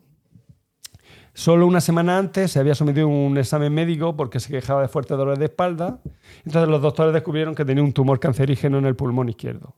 Lo operaron el 30 de septiembre, pero los médicos no pudieron atajar la enfermedad. Y solo dos semanas después eh, murió dejando huérfano a su hija Diana y Sano y a la viuda Lilian, ¿vale? Eh, con la desaparición nace una leyenda en la que, la que el cuerpo fue congelado. ¿Pero por qué? ¿De dónde sale el bulo de que incluso, como hemos dicho, hasta bueno, que incluso Salvador Dalí llegó a propagar en su día el bulo de que, de que, de que Walt Disney estaba congelado? Ah, bueno, el primer factor que vivió la leyenda fue el comportamiento de la familia. Mm, Digamos que cuando los médicos anunciaron a Walt Disney que tenía cáncer, se confabularon para que la noticia no llegara a los medios. La familia no quiso que, que trascendiera. Ah, ya que en aquella época Disney estaba a la cabeza de un enorme imperio que ya sumaba, pues tenía el parque temático de Anaheim, en California, que es Disneyland, y estaba proyectado a hacerse el de Disney World, que es el que está en Orlando, Florida, ¿vale? Entonces, no, no querían preocupar a los mercados, eh, por ello, tras la fallida intervención, que le quitaron un pulmón, le extirparon el pulmón izquierdo, el 5 de diciembre, el día de su cumpleaños, Disney va a aparecer, eh, recibe a la prensa en el hospital y posa sonriente con- para los fotógrafos y mientras se dedica a dibujar eh, a los fa- pues, al pa- al Pato Donald, a los amigos, bueno, se puso a dibujar. La versión oficial era que estaba allí para un chequeo rutinario, que no había nada de lo que preocuparse. Y le habían quitado un pulmón. Sí. Estaba allí con. Y estaba el hombre ahí. eh, pim, Madre mía. Eh, fallece 10 días después por una parada cardiorrespiratoria y claro, nadie se lo podía creer. Si hacía 10 días el hombre había estado pintando, había estado dibujando y tal, o sea que eh, estaba ahí como una rosa, aquí algo ha pasado. Es raro, ¿no? Pues entonces, la siguiente hora encima, el comportamiento mm, de los, de los familiares todavía siguió siendo más sospechoso. porque claro, la expectación que crea la muerte de, de Disney, ¿vale? Hizo que eh, y la familia pidió que se, eh, que se bajara un poco el- la historia y que se enterrara en, quisieron lo enterraron en la más estricta intimidad. No hubo capilla ardiente ni hubo fu- funerales multitudinarios. Solo unas pocas personas pudieron ver el cuerpo sin vida de Walt Disney. Encima, la guinda para los conspiranoicos fue que los herederos pidieron que no se enviaran flores ni coronas al cementerio. En su lugar, propusieron que podían emplear este dinero en donación al Instituto de las Artes de California, fundado por el propio Disney. Eh, claro, los más suspicaces vieron eh, en esta demanda un, un escuro de- desvío de dinero para financiar el proceso de criogenización del genio, que era carísimo, claro. Eh, encima no, ten- no tenía dinero la familia Disney. eso es lo que pensaban ellos. Yo, ¿qué quieres que te diga? Bueno, eh, hay que decir que en esta época era cuando nace lo de, lo de la idea de criogen- la criogenización, ¿vale? Y eh, la realidad es que Disney fue incine- incinerado dos días después de su fallecimiento y se enterró en el panteón de la familia que tenía en Forest Lawn Memorial Park de Glendale, en Los Ángeles, que es un cementerio público donde, por cierto, también está, mm, está esto, Michael Jackson. no, eh, está enterrado Errol Flynn y Humphrey Bogart. Hombre. ¿vale? Bueno, eh, pero no solo hay que echarle la culpa de, de que se piense que se de la criogenización a, a la familia, porque encima Bob Nelson, que era el presidente de la hoy extinta Sociedad Criogénica de California, también contribuyó, ya que el hombre aseguró a Los Angeles Times que Disney quería que lo congelaran. De hecho, dice, señalaba, mucha gente cree que fue congelado y que sus restos reposan en el sótano de su casa. La realidad es que perdió la oportunidad por poco. Nunca lo, nunca lo especificó por escrito, así que su familia optó por la incineración. Dos semanas después de su muerte congelamos al primer ser humano. Entonces, claro, al decir eso último, dice, lo mismo es mentira y está criogenizado. O sea, él lo dejó así medio caer para ver si, si colaba. La típica forma de negarlo, pero no del todo, como hemos dicho. Eh, eh, bueno, desde entonces Roy Disney, sobrino de Walt y también cineasta, no se ha cansado de desmentir la leyenda cada vez que le han preguntado por ella. Él tiene su propia versión de por qué todo el mundo cree que su tío está congelado.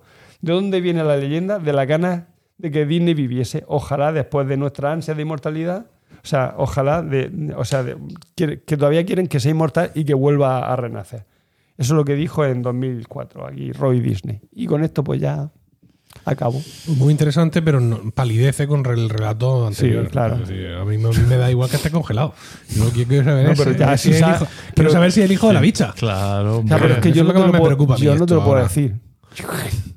Mi tío está muerto. Y él solo dice que él, la partida de bautismo. Bueno, mi madre dice que, que, que, que mi tío le dio partida de bautismo a el José Guirao Zamora.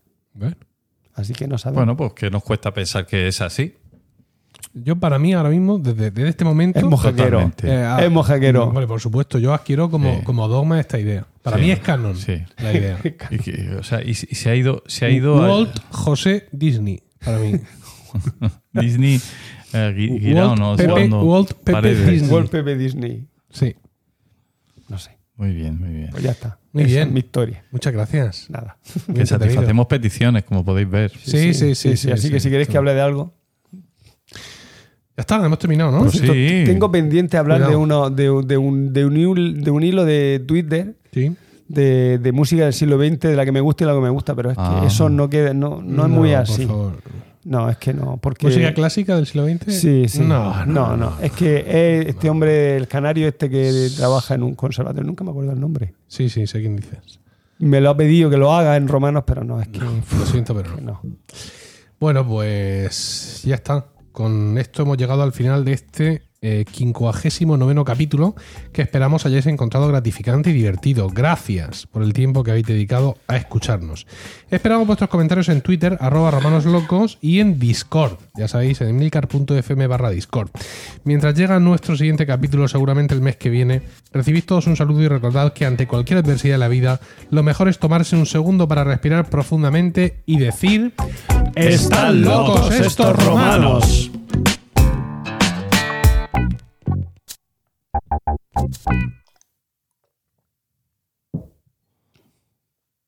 ¿Qué falta hacer? Ah.